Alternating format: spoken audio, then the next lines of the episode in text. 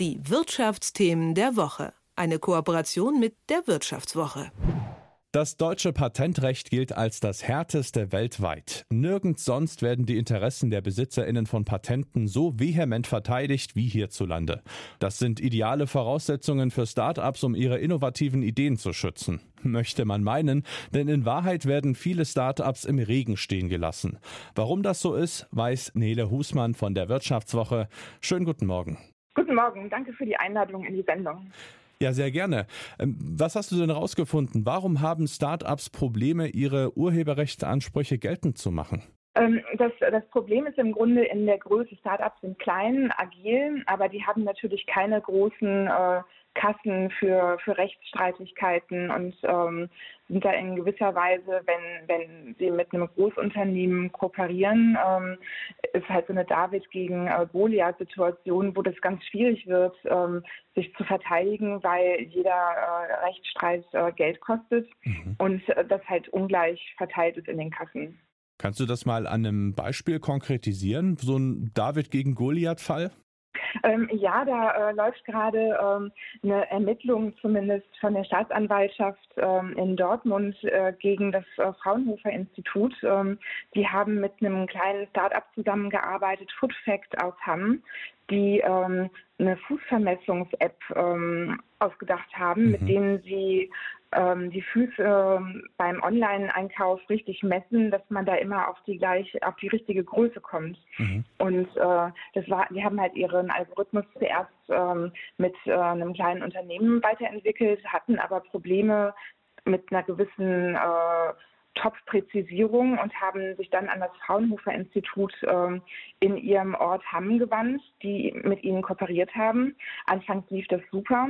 Dann äh, wurde das ganz merkwürdig zögerlich, dass die ähm, über Monate die Abgabe verzögert haben und ähm, schließlich stellte sich raus, dass äh, das gleiche Institut äh, die gleiche Idee mit einem früheren Mitarbeiter von FoodFact äh, auch entwickelt hat. Und da äh, prozessiert jetzt praktisch der, ähm, der Ursprung der, der, der Foodfact-Gründer, der auch Patente angemeldet hatte und versucht, da sein Recht zu bekommen. Und das mhm. zieht sich jetzt aber schon anderthalb Jahre hin, dass die Staatsanwaltschaft ähm, ermittelt, aber ähm, da noch nichts entschieden ist. Und in der Zwischenzeit ist die konkurrierende App ähm, jetzt auch ähm, startklar am Markt. Mhm. Und ähm, da konnte er sich praktisch auf gar keine Art und Weise verschützen. Das klingt ja wirklich auch so, als ob dann Staatsanwaltschaft und später dann auch Gerichte sich ein bisschen schwer tun mit solchen Urheberrechtsstreitigkeiten, oder? Ähm, ja, in der Tat ist das ein, ein Problem, ähm, dass es halt meistens sehr, sehr kompliziert ist und äh, die Staatsanwälte ähm, sind ja nicht ausgebildet. Und äh, wenn es in Softwarecode geht, äh, ist es sowieso sehr schwer nachzuweisen, was in dem Programmcode neu ist und was da genau was auslöst in einer App, dass ähm, man da also ganz schwer überhaupt nur was ähm, äh, dingfest machen kann. Aber den Staatsanwaltschaften fehlt hier auch die, die Expertise. In Amerika gibt es da eine ganze eigene Patenteinheit mit äh, mehreren hundert äh, Ermittlern, die naturwissenschaftlich ähm, ausgebildet sind und ermitteln können. Mhm. Und äh, sowas äh, fehlt halt. Und da gehen die Staatsanwaltschaften vielleicht manchmal lieber ähm, einem, einem, Verkehrsdelikt nach, das ganz klar und einfach zu verstehen ist, im Vergleich dazu, dass sie sich halt so eine, so eine komplexe Materie auf den Schreibtisch holen. Mhm. Du hast dich jetzt sehr umfassend mit dieser Problematik beschäftigt. Kannst du aus deiner Erfahrung ja, so ein paar Tipps ableiten oder so Handlungsempfehlungen für Startups? Also wie sollte man sich mit einer guten Idee am besten verhalten? Also ähm, es ist schon wichtig, dass man als allererstes eben an Details äh, die Patente anmeldet und die auch so ähm, weitreichend wie möglich versucht zu deklarieren. Mhm. Dann ist es halt wichtig, sich zu überlegen, dass man halt, ähm, was genau man teilt. Zum Beispiel, wenn es um Software geht, dass man da so ein ähm, technisches Wasserzeichen einarbeitet, was dann recht äh, aufwendig wäre zu entfernen. Mhm. Aber ähm, letztendlich ähm, habe ich auch einen Fall von, von einem Schweizer Hersteller, der da mit äh, Hilti schlechte Erfahrungen gemacht hat. Ähm, die haben ganz eng kooperiert, ähm, hat da was gelöst, was äh, vier andere Unternehmen vorher nicht äh, so äh, programmieren konnten für ein neuartiges ähm, Nagelsetzgerät.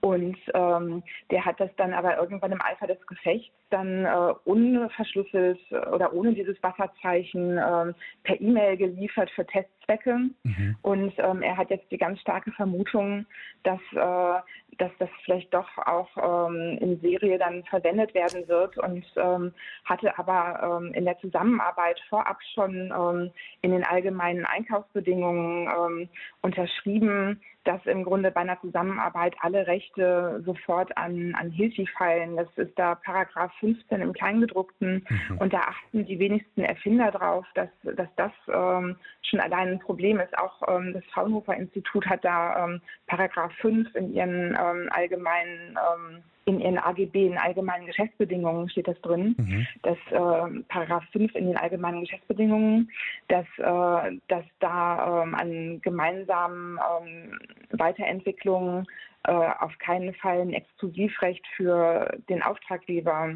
heraus ab abzuleiten ist. Und äh, da sind die eigentlich rechtlich total gut aufgestellt.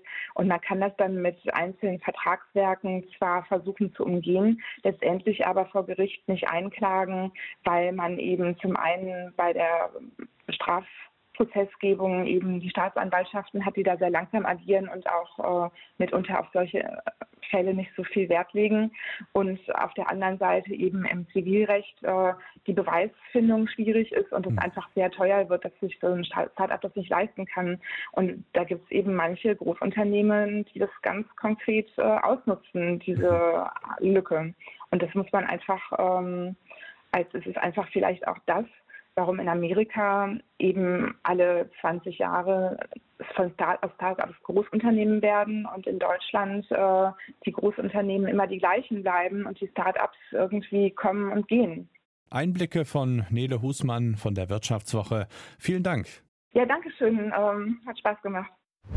Die Wirtschaftsthemen der Woche. Eine Kooperation mit der Wirtschaftswoche.